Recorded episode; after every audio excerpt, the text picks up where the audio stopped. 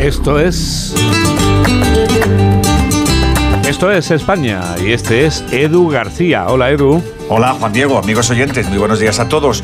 Un ilustre miembro del IBEX comunica su cambio de sede, su externalización y se lía parda. Una cascada de interpretaciones se vierte, hasta se vomita y nadie parece reflexionar lo suficiente para que el ciudadano medio pueda llegar a conclusiones sensatas.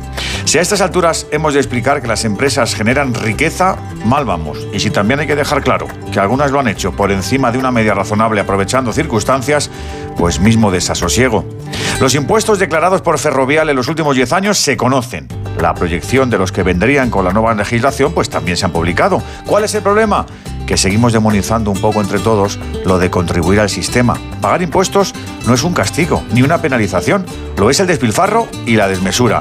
Y tal y como está el precio de la luz, del huevo, del pollo, del kilo de tomate, del metro cuadrado o la birria que te dan por un depósito bancario, ver juntas de accionistas aplaudiendo pingües beneficios multiplicados, chirría.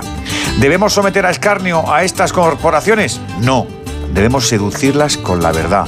Contribuyan, no sean cortos de miras, que a ciudadanos más ricos, empresas con más futuro. Cuestión de ritmos, de timings. Buen sábado, amigos.